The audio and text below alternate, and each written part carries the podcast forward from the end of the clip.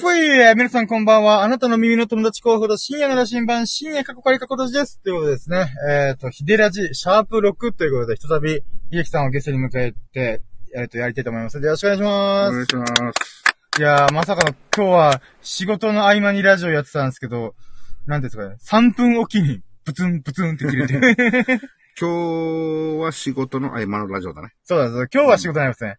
前、以前は、ラジオの合間の仕事だったけどね。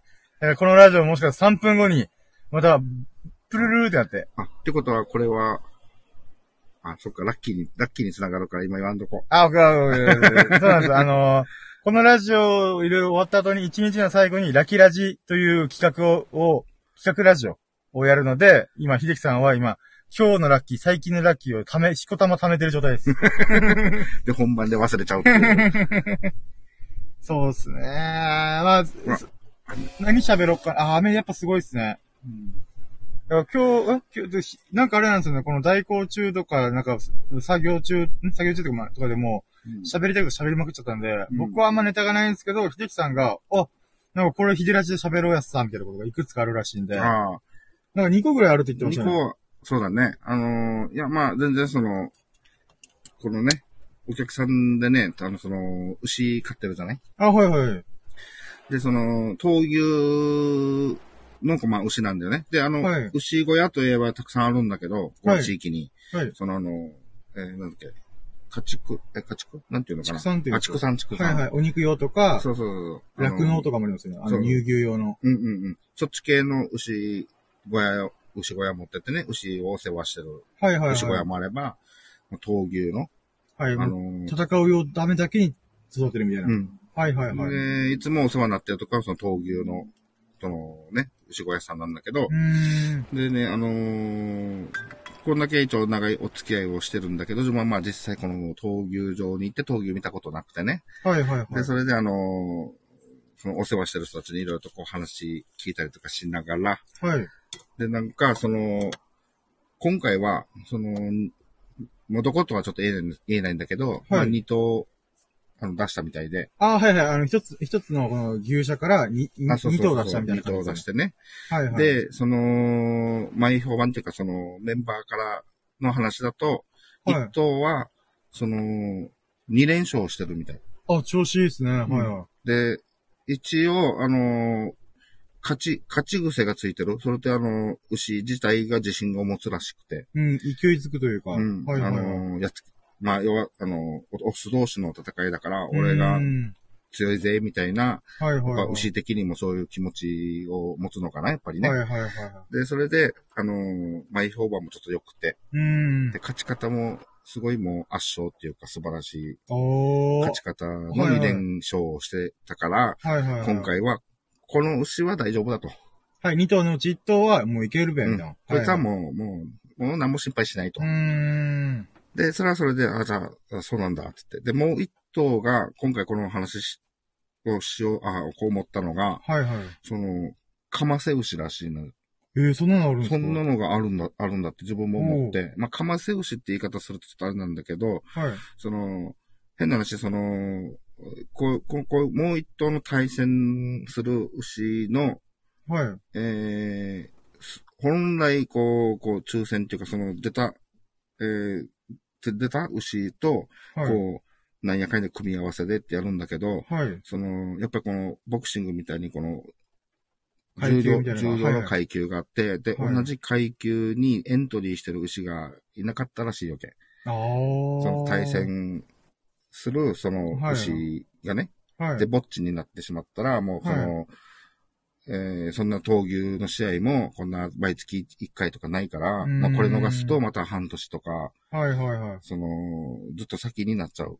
はいはいはい、はい、で、やっぱり、この、お世話してる人たちからすると、この日のために、毎日毎日お世話してるから、まあ、こう、試合をしたいんだよね。はいはいはいはい。で、そこで、どちらか、こう出してくれるませんか？みたいな、なんかそういう流れがあるらしくて。はい、だからもともとこの牛は、あの、まあ、負けて当然っていうか。まあまあまあまあ。は相撲で言う、相撲なのか、まあ、先輩の胸を借りるつもりで出すみたいな。まあ、経験しとき、みたいな、うん。で、でも、さっきの牛の話からすると、勝ち、勝ち癖がつくと自信持つみたいな。だから負けさせちゃうと、負け癖みたいなそう、なんかやっぱり本人、あ、本人っていうか、まあ、牛的にも、あ、俺弱いな、みたいな、そういうのがじゃ逆にああるから、はいはいはい、まあ普通はあんな一生懸命育ててる牛を簡単に出すなんてことも、俺はないと思ってたんだよね。そんな負けるって分かってて出すわけない。はいはい、はい。っていうかさ。で、それででも、まあ、あの、前にね、深夜にも話したけど、牛は自分の大きさを知ってないから。うーん、ちょっとびっくりしたの聞いて、あ、確かになみたいな、そうそうそう、鏡見てね、おしゃれするとかもないし。牛のこの顔からすると、顔の範囲、まあ、いくら装飾所で視界が広かったとしても、うん、自分の体の顔から後ろのやつって、見れないよなって、もう多分自分の顔すらも、その、実際どんな大きさしてて、で、だから相手と俺、自分っていうのは、どんな差があるのかなんてもう、うそういう回路もあるかどうかもわからんし、んただもうぶつかった力が、はいはいはい。わって思うか、わよしっていける。はいはい。押し切れるかどうか、負ける、押し負けるかのどっちかしかないみたいな。もうそこでしかも、だから最初の当たりがもうすごい骨と骨が当たるような音がするらしくて。ドーンみたいな。ゴーンみたいな、まあ、はい、聞いた話だからね。で、それであとはこう、お互いね、角もあるし、それをこうグーって押したりとか、はいはい、なんかそういうあるみたいなんだけど、うん、まあ万が一、その、ひっくり返るこの番狂わせがあるかもよ、みたいな。はいはい、はい、一生懸命育ってる、その人たちからすると、もう、まあ一応はワクワクしてるみたいな。はいはい。まあ出すからワンチャンあるわ、みたいな。で、今回言いたかったのはそういうかませ的なのが、そのなんかあるっていうのが、確かに。その、へえ。なんか、えー、その、なんていうのか、牛がかわいそうっていうか、まあまあまあ。まあ、それも、闘牛あるあるなのかな、とか思いながら。まあ確かに、試合に出ない、出れないぐらいだったら、うん、負けてもいいから出した方がマシみたいな。うん。まあ、オスの本能をそのままこう、うん。もう牛小屋にずっといると、やっぱりね、あの、そこの牛舎は4頭いるんだけど、はいはいはい、はい。その、まあ、人間だったらさ、あの最近調子どう？みたいなこうね、会話もできるけど、牛的に、ああいう牛舎にずっと閉じこもってるとね。まあ、ストレスもたまりそうですしね。だからそういう、こういう試合感覚的なものもありで、その出すんだろうなっていうのもまあある。まあそれがちょっとね、あの、本当にちょっとしたことなんだけど、へえと思ったから。ああ、それが一個のそれがちょっとトピックというか。そうですね。はいはいはい。なるほど。ああ、いい話ですね。うん。だから詳しい方はまたね、あの、いや、ここでああだよっていうのは多分ね、あるとは思うけど。なるほど。でも雨降ろうが、もう寒かろうが、台風であろうがさ、はいはい、草刈る人はもう毎日草刈りに行ってるから、まあ、台風は出ないかもしれないけど。まあまあ危ない。まあまあでも。暑い中でもずっともう草カルスタ草買ってやるし、すごいもう、また大量にもう、この、こんだけの草をどんだけ苦労して買ってきたかわかるかっていうのを無視するぐらい大量に食べるらしいわけ。まあまあ、牛は、そうです。あのでかい図体を維持するだけでも、うん、やっぱかなり食う、食うってことですからね。うん、胃袋も5つぐらいあるって聞いたことあるんで。ああ、そうですね。うん。なんか、ああ、すごいなこの、この闘牛の一試合にかけるこう皆さんの思いはすごいなと思ってね。うん、確かに。うん、残念ながら今日は2頭とも、ああ。ちょっと敗戦しちゃったっていうことで、期待してた牛も、なんか、負けちゃったらしくてね。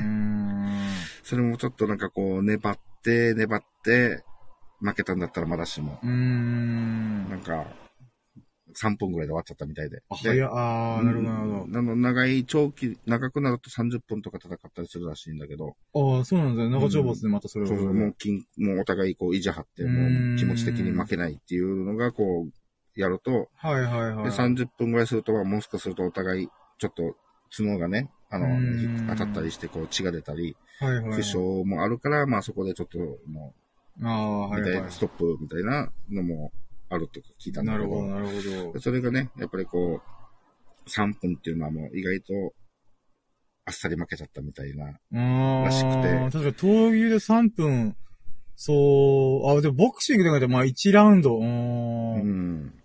まあまあまあまあまあまあ。まあ、その、まあでもそのね、あの、ぶつかった瞬間にもう、要は3分といってもその3分の中身は、まあ、ぶつかった瞬間にも当たり負けっていうかその気持ちが負けてたみたいで、それがまあなんか負け方もちょっと、あーっていう話をしてたんですけど、まあでもそういう、あのー、ね、負け、結果負けたみたいだけど、それでもね、みんなさ、みんな集まってね。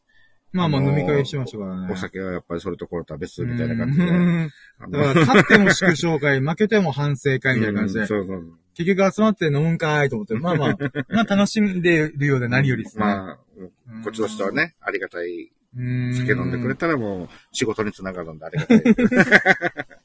でもなんかあれっすね、牛の話が最近ちょっとあーと思ったのが、うん、まあちょっと話広げちゃ広げちゃうんですけど、うん、あの、世界的には今、牛を減らそうって動きに舵切ろうとしてるらしいんですよ。聞いたことあります？いや、全然。日本ではあんまり報道されないんですけど、うん、世界的に見たら今、簡単に言うと地球温暖化によって、CO2 とか確かメタンガスだったかな。とりあえず、この温暖化ガスが、あの、やっぱ人間が関与してるわ、みたいな。っていう地球規模でやっちゃってるわっていうのが、うん、あの、あったらしいんですよ。うん、判明しちゃったみたいな。まあ一応いろいろなんか賛否あるんですけど、うん、でもまあ、CO2 の多さは人類のこの活動によって 増えてるみたいな。うん。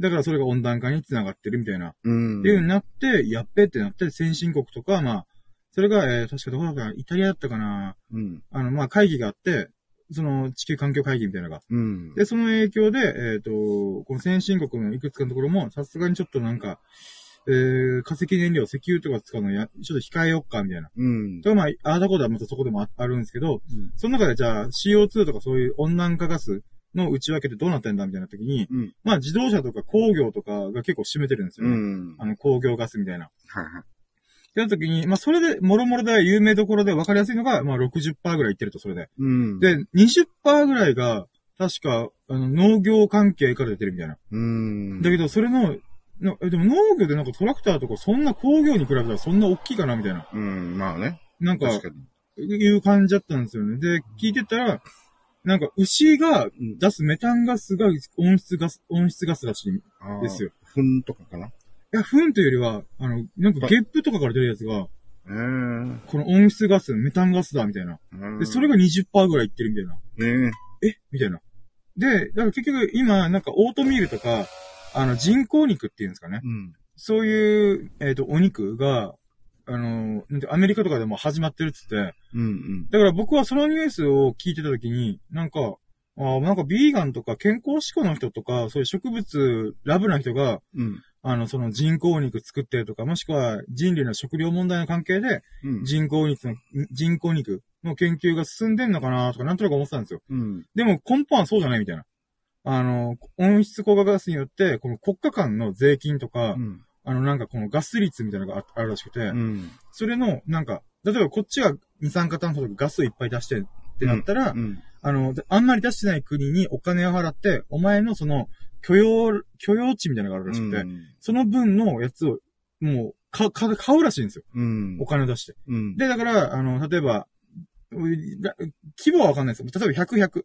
A という国100、CO2 のこの許容量が100、うん、で、B という国が100だとしたときに、B が200オーバー、あ、じゃあ150オーバーした。うん、だけど、あの、A という国では50に抑えることができた。うん、で、余り分のこの50の数値を、うん、えっ、ー、と、B 国に渡して、その代わりお金でこの交換するみたいな。うん、もうなんかすごい話だなと思って、フィクションかよと思って、そのガス量の、なんか、数字目標を達成できなかったから、お金払って、その、許容量を買うって、うん、なんかまた新しいフィクション人類考えたなと思って。うん、で、まあまあそういう話があるらしいんですよ。うんうん、だからこそ、このお肉を減らす。お肉って世界で牛を減らすっていう、なんかこの流れ、大きな流れに入ってるらしいんですよ、今。で、日本は、日本でも徐々にそれが始まり、つって、なんか、あの、まあ、その牛を減らすかどうかみたいな。うん。まあ、日本は土地が少ないんで、世界レベルで考えたらまだ、あの、オーストラリアビーフとかに比べれば、うん、もう絶対数が少ないんですけど、うん、それでもなんか、うん、そういう流れは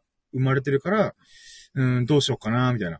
だから和牛とか松坂牛とか、あるじゃないですか。今のうちに食っとけ、みたいな話があるらしいんですよ。ああ、すごいじゃあ、またさらにね、ね、値段とかも跳ね上がりそう。そうそうそうそう。希少価値も跳ね上がるとか言われてる。だから吉牛、松屋、すき家とかありますけど、うんうんうん、牛丼が食えなくなる日がもしかしたら来るかもしれないみたいな。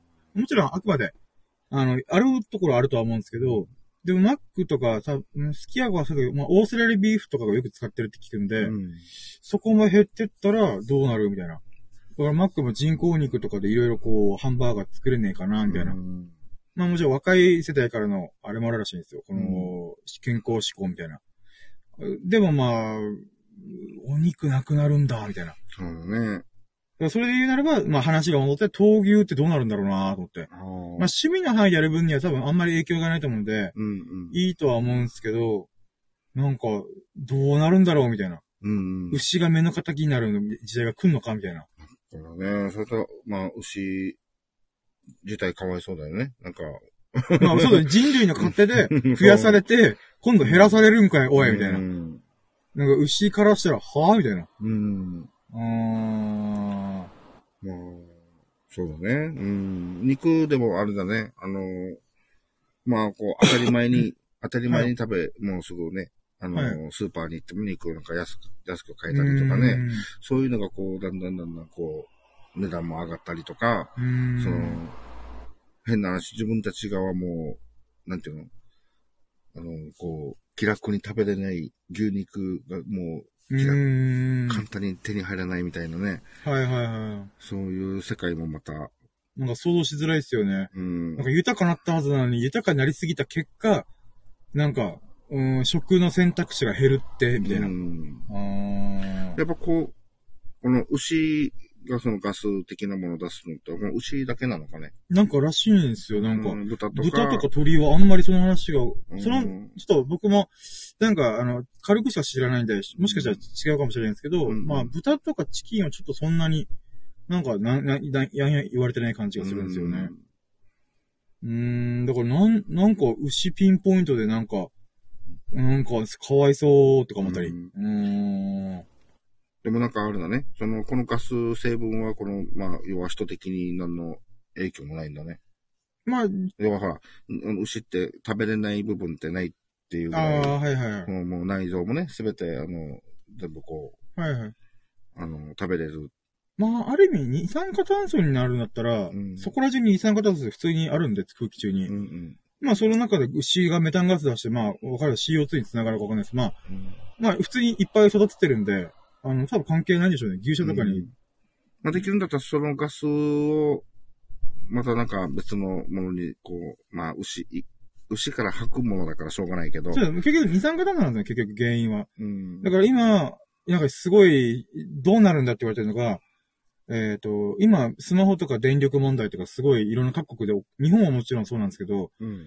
だから原子力入れた方がいいんじゃないかっていう話もあるんですよ。うん。えっ、ー、と、今3つぐらい選択肢があって、危険だけど原子力を、えっ、ー、と、作ってエネルギー問題解消する。うん。が、えっ、ー、と、化石燃料だけじゃなくて、あの、風力発電とか、あの、エコエネルギーって言われるやつら。うん、うん、あの、火力発電とか水力発電とかいろいろありますよね。うん、えっ、ー、と、石炭、あ、石炭、石油燃やして火力発電する以外にも、発電方法あるから、その選択肢に投資する。うん。でも結局まだエネルギー効率は火力発電とかの方がはるかに高いんですよ。うん。で、そ、で、もっと高いのは原子力。だけど原子力はリスクが高すぎるから、うん、結局間を取って、今石油がめちゃくちゃ使う、火力、使う火力発電をする。だけどその代わり CO2 がやばいみたいな。うん。だからどうするって言ってる中で、その投資先の中で原子力、もしくはクリーンエネルギーの中でもう一個選択肢があるのが CO2 を使っ、を O2 とかこの、それ、結局、結果は二酸化炭素を減らせばいいから、うん、それがどうにかできないか、うん、って言ってるんですけど、やっぱそのテクノロジーはまだ開発されるのがすごい難しいらしいんですよ。うん、だから結局やるのが原子力か、原子力が一番、えっ、ー、と、資本主義社会にはエネルギーが一番高いから、こう、大きいサイクルで、あの、経済が回るんじゃないかっていう人もいれば、うん、えー、地球的にやばいからエコエネルギー、クリーンエネルギーで、なんとかいけねえかみたいな。やっぱこの三つ目の選択肢はあまりにもハードル高すぎるらしいんですよ。それが唯一できるのが今植物らしいんですよ。植物はもともと二酸化炭素を酸素に切り替えるっていう、うんうんうん、まあ、小学校の理科の実験とかで習うようなやつ。うん、だけど、植林するには時間がかかったりとか。うん、なんだったら、人類は、その、木を切り倒してって発展してきたんで、うん、今更植林ってみたいな。あの、全然割に合ってないというか。うん、そういう意味でも、じゃあどうするみたいなことを今、やんや言ってるらしいんですよ。うんだからまあ、すごい未来を感じるのは CO2 を分解する、まあ、テクノロジーを生み出す。うん。の方が一番大きい夢というか、人類の到達点としてすごいところなんですけど、うん、でもそこにやっぱり、今と誰も到達できないみたいな。うん。あまりにも遠い夢すぎて、投資しても、これ回収できないんじゃないかみたいな。うん。だったら原子力にぶち込んだ方がいいんじゃないかとか、うーん、まあクリーンエネルギーやった方がいいんじゃないかみたいな。だからビル・ゲイツとか有名な人いるんあの、マイクロソフトの創業者、いるんですけど、あの人は原子力、新しいクリーンな安全、割と今まで安全な新型原子力発電を生み出したりとかしてるんですよ。うん。だからビル・ゲイツはやっぱ原子力に投資したんだな、みたいな。うん。うん、まあ確かにクリーンエネルギーってやっぱ効率悪いんで、今今のところは。だからそこどうなるみたいな。うん。感じの話にも繋がったりとかしてるらしいんですよ。うん。だからそこにまさか牛が関与してるなんて、みたいな。うん。なんかこんだけでっかい話の中で、牛よ、みたいな。牛のメタンガス、みたいな。なんか規模がでけえな、みたいな。だからなんか不思議でした、なんか。え、牛？牛なの？みたいな。このなんか原子力とか、ほんと火力発電とか、エコエネルギーとか、CO2 を O2 に還元するテクノロジーがとか言ってる中で、その中の原因の一個に牛がいるっていう。これ20%も。20%。まあもちろん農業用の中の規模なんで、うん、でもあ、あまりにも、そのいろんなパーセントとかで、まあ牛が多分割合で10%ぐらい占めてるんですかねわかんないですけど、うん、まあ5%なのかわかんないですけど、うまあ、そういう流れで、まあ人工肉とか牛を減らしていこうみたいな。うん。なんかびっくりっすよね、まさか。そうだね。うん。なんか不思議な流れが生まれてんだなーみたいな。うん。だから日本でこの話ってやっぱりあんまり、なんか、画期的じゃ、画期的というかこう、活性化してないんで、うん。だからやっぱ原子力、ほん、アメリカとかだったら多分原子力と環境のエコエネルギーどっちするみたいな、いう話になるんですけど、まあそこでビル・ゲイツとかは新型の原子力発電の方法を考えたりとかしてるんで、うん。やっぱ日本では東日本大震災もあったんで、もうエコエネルギー一択になっちゃってるんですよね、多分。うん。って考えたときに、でも、うーん、まあ、そうですね。結局どうすんだろうな、みたいな。うん。でも、今の割合だと、明らかにみんな環境問題がどうこうとか言っても、うん、原子力に頼らざるもしくは化石燃料とか石油に頼るしかないとかいう状況なんで、日本の場合は。うん。うん、まあ、だから結構袋小路状態に入っちゃってるよな、みたいな。だからね、新たに何かがね、もう、できるんだったらまたいいんだけど。そうなんですよ。だから、下手したらみんな、あの、夜は、あの、夜っていうかあれか、えー、昼間の何時間かは停電みたいな、あの、東日本大震災の時に、あったじゃないですか、計画停電みたいな。うんうんあんなこ、あんな時代がずーっと続くみたいな。いう可能性も全然あり得るんですよね。はいはいはい。だから、マジでどうなるんだろうな、みたいな。まあ、でも僕のやつは多分原子力に舵切るんだろうなと思ってますけど。うん。うん。まあ、かつての、あの、危険ではある、あ危険は危険ではあるけど、今の技術でもうちょっと。そうなんですよね。だけど、日本だと災害大国なんで、地震があるんで結局やっぱやばいかっつって、うん。そうだね。化石燃料やるか、しょうがない石油燃やせて火力発電やろうみたいな言っても、うん、また世界的には、さっきのお金を徴収されるんで、うん、あの、その許容量を超えた奴らは。もう、なんかどこ行ってもお金出てくみたいな。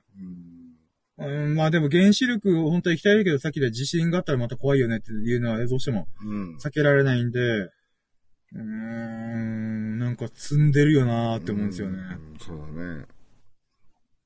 なんか、うん、かといって今更みんな、この生活、上がった生活水準、スマホ使ったり、電気使っていろいろやってるものを、うん、今更戻れないと思うんですよね。うん、今ってスマホだけじゃなくて、何かしらで、こう、なんか USB、充電の家具とか家電とかいろいろあるんで、うん、やっぱ電力なんですよね、結局。うん、でもその生活戻れる？みたいな感じしますよね。もう、あれだね。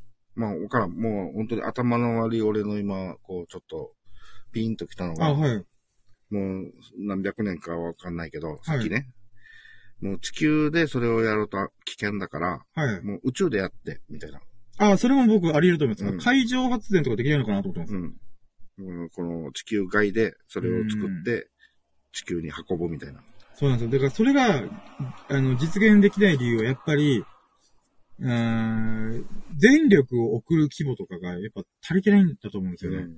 うん、だから宇宙ステーションみたいなところで、この、わかる、軌道エレベーターっていう概念もあって、うん、この大気圏の1万何メートルとかもうとんでもない高いところとつなぐパイプみたいなのがあって、うん、そことこの地球の軌道上、軌道、軌道の流れと同じように宇宙ステーションもあって、そこをつなげるみたいな。で、そこの宇宙ステーションで原子力発電すればいいんじゃんとは思うんですけど、だけども月、月の裏側で。月超遠いっすよ。だからそこの往復分もそこで、あの、まあまあまあまあ、そうですね。作って、もうちょっとこう、あの、そう、そういった産業的にはもう、まあもう。そうなんですよね。まあ、まあ、ちょっと、無理だよね。そうなんですよ。ね、本当はそれできたらいいんですけど、そしたら多分、月に地球の何割かの土とか、この鉱物を持っていくとか考えると、やっぱ現実的じゃないんですよね。そうだよね。だから本当は、うん、だからやっぱ人類って地球から一歩も出れないんですよね。うん、月に資源を持っていくだけでも、めちゃくちゃコストがかかるんで、そっちの方が半端ねえみたいな。うん。うーん、だからなんか、そうなんですよ。日本だけじゃなくて、地球規模で、なんか積んでる感やばいよな、みたいな。うん。うん、まあ別に悲観的にやりたくはないですけど、なんかどうなるんだろうね、みたいな。うん。もじゃなければ、あえてその、森林的な大きなものをあえて作る。うん、そうですね。上は今までき、うん、こう伐採してね。うん。あの、その辺の、まあもちろんあの、何、あれが発展していって、はいはい。あの、今現在に至るけども、まあでも二酸化炭素的なものであれば、まあもう木がね、うん。頑張ってもらうしかないですよね。有効的になるんだったら、もう、あえてこう、埋め立てて、もう飛行場とか作るんじゃなくて、もう一つの森みたいな。いや、ほんとそうですよ、ね。あの、ジャングルを作る意図的にみたいな。うん。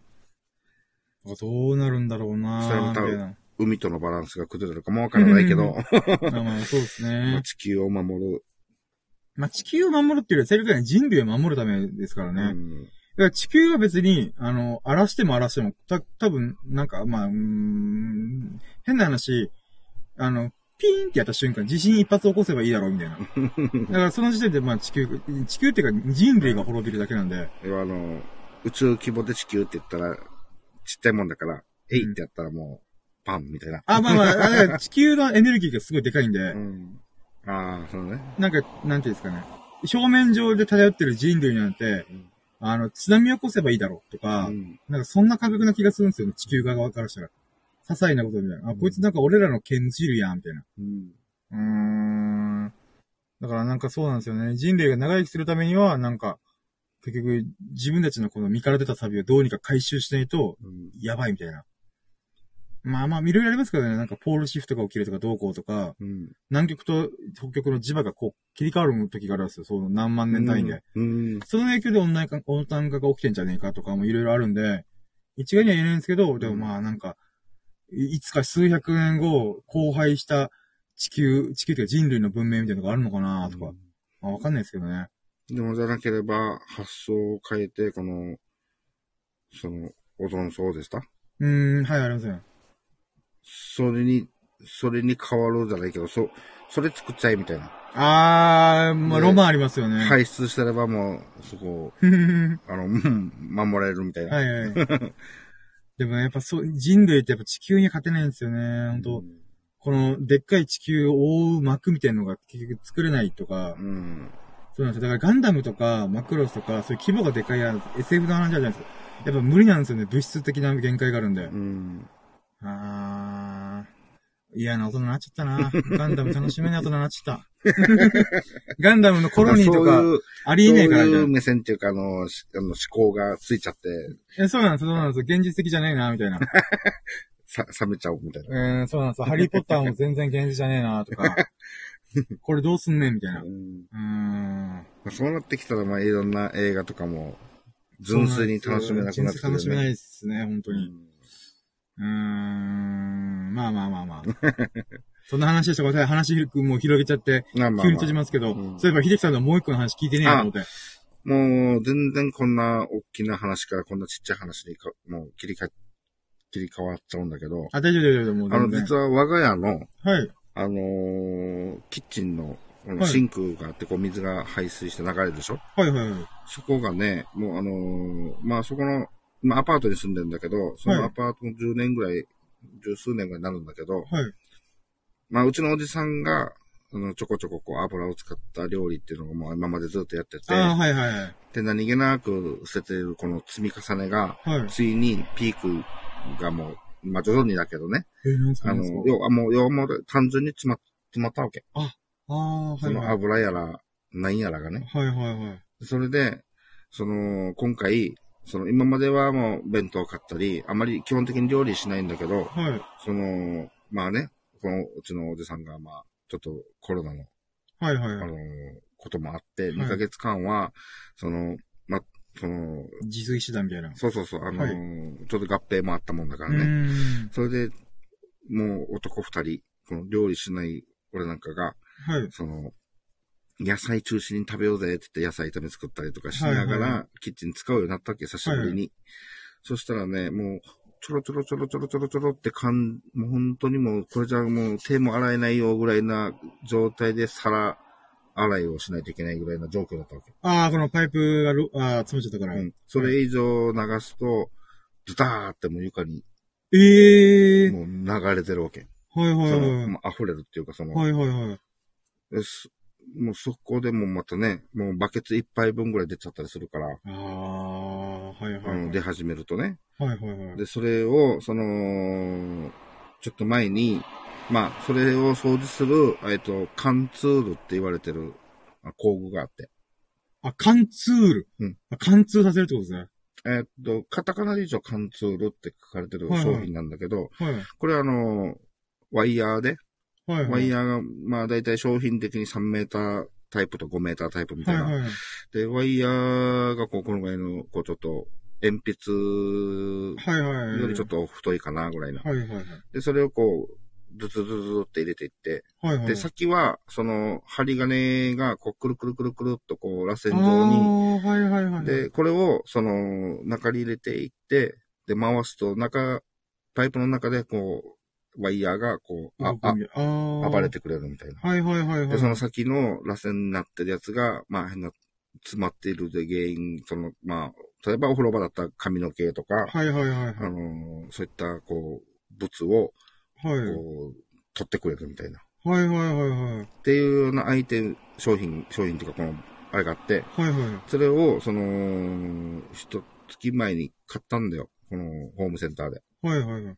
まあ2000円とかね、そんな感じで。はい、で、それやってみたら、そもそも、あの、なんで詰まってるかがわからない状態でそれをゴー入れて、はい。そしたら、あの、2メーターぐらい入れちゃうと、もう、いかん、進まないわけ。おー、はいはい。で、おそらくだけど、もうその、石灰みたいな。お要は石みたいにもう固まっちゃってるみたいな。はいはいはい。もうだからこの髪の毛みたいなそのゴミとか、こう。いろんなのが固まって。えー、そう、そう、そういったこう、ものではなくて、はいはい。その、もう、洗い物をしたこの洗剤が、はいはい、はい、そのパイプ、床の下なんでパイプがどういう形状で走ってるかわかんないからね。はいはい。で、まあ、どこ、この2メーターぐらい入れたところでも突っかかるんだよ。はいはいはい。で、それをこう回しながら入れていくはずなんだけど、その、うん、もううんともすんともその先から行かないわけ。ガンガンガンガンが詰まっちゃったね。はいはい。で、まあ、そのもちろん、あの、そのパイプ用のこの洗剤。はい。えー、なんかサンポールみたいなこと、ね、はいはい、ありますあります。うん。あんな感じのやつも買って、こう、はえー、まあ、まるまる、まるまる一本入れて、一、日置いてみるとか、はいはい。はい、そのネットを流し込んでみるとか、はいはいはい、もう、やってもズバーってもう出ちゃうんで、それ、いろいろ試した結果、それをやってみたんだけど、このワイヤー式のやつ。はい、でも、その2メーター先で引っかかって、はいはい、もうなんやかんやして、俺はもう、おじさんと一緒に作業してたらもう、あ、ダメだってなって諦めたわけね。魚シェーブしかねえとかそうそう、もうそんなレベル、もう見えないとこだからね。はい、で、やったら、あのー、おじさんが、それのまたパワーアップバージョンがある。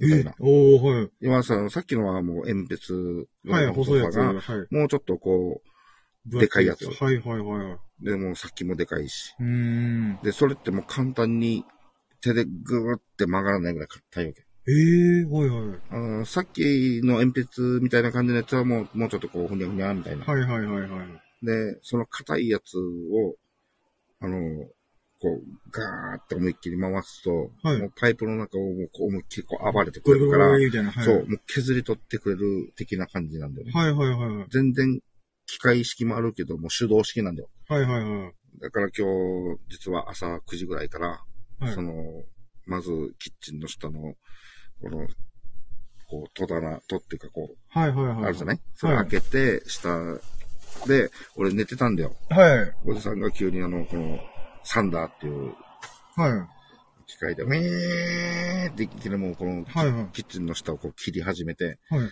歳からも起きちゃって、はい、それでこんなでっかいの持ってきちゃって。はい。で、これでやったらもう、もう、無事、あの、取れました。おー、結果的に言うと、はい、そのでかいやつで、あの、ゴリゴリゴリゴリゴリって削って、はいはいはい、削ってくれたのかな？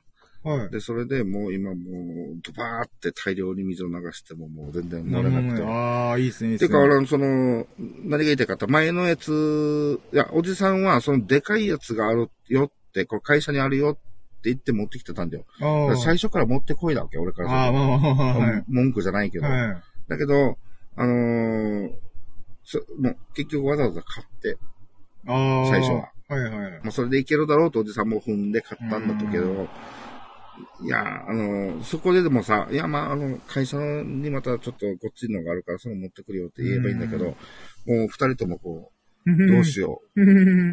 もうこの洗い物はお風呂場で、お風呂入りながら一緒に洗うみたいな。うもうそんな、誰ければもうちゃんとした業者さん呼ぶみたいな、そこまで話したのに、この存在が今日の朝になって初めて知ったから。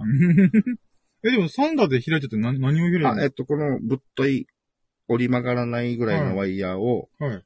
こう、そのパイプに入れていくためには、あの、狭かったんだよね。この入れるための、この、要は、もともとこう、上のシンクから床に、こう、ストーンと落ちるパイプがあって、それを抜いちゃうと、はいはい、もうあと床下に、こう、見えないぐらいな、こう、パイプが入るんだけど、そこに、あの、入れるために、この、最初のやつはふにゃふにゃってちょっと柔らかいから、こう、こう、ゴリゴリゴリって入れられたんだけど、はい、その、硬いやつが、こう、うまくグーって入れられないから、あの、入れられやすいようにサンダーで切ったみたいな。ちょっとあの、スペースを広げたみたいな。はいはいはい、なるほど。で、今日だから思いっきり油使って料理してないかな、おじさんは。よっしゃ、唐揚げじゃん、みたいな。そんなあのーヘルシーにしていこうぜって言ってる矢先に、はいはい、多分、今日もがっつり食べてる、ね、もう久々に油流したるわ、みたいな。いや、もう本当にあの、すいませんね、この、キッチンの、この、なんていうの？大した話じゃないけど。あ、いやいやいやあ、もうでもそういうパターンもあるんだな、と今。まあ自分もね、あんまりそういう、あの、そっち系の、あの、もの、車は好きだから車に関してはね。はいはいはい。あの、こうだ、あだとか、こういう工具使ってとかっていうのは、まあ、ちょっと好きだからわかるけど。はいはい。あのそっち系の設備、設備系のところはちょっとわかんないから。うーん。なるほど、なるほど。え、こんなのあったんだ、みたいな。うーん。なるほど。だったら最初から持ってこればよかったのになんてね。まあまあまあまあまあ、まあ。はあ、なるほど。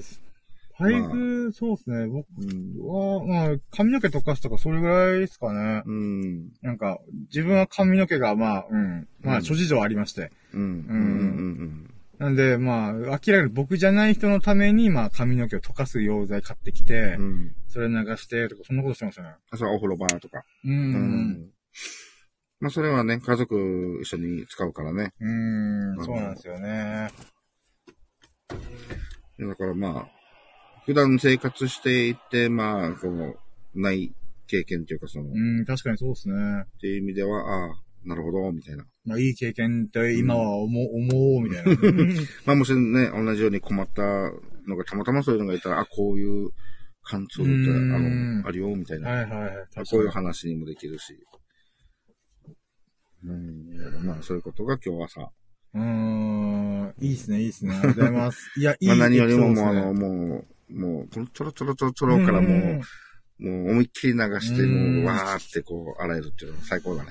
あ、お、来たー。ということで、ラジオ終了します。ありがとうございました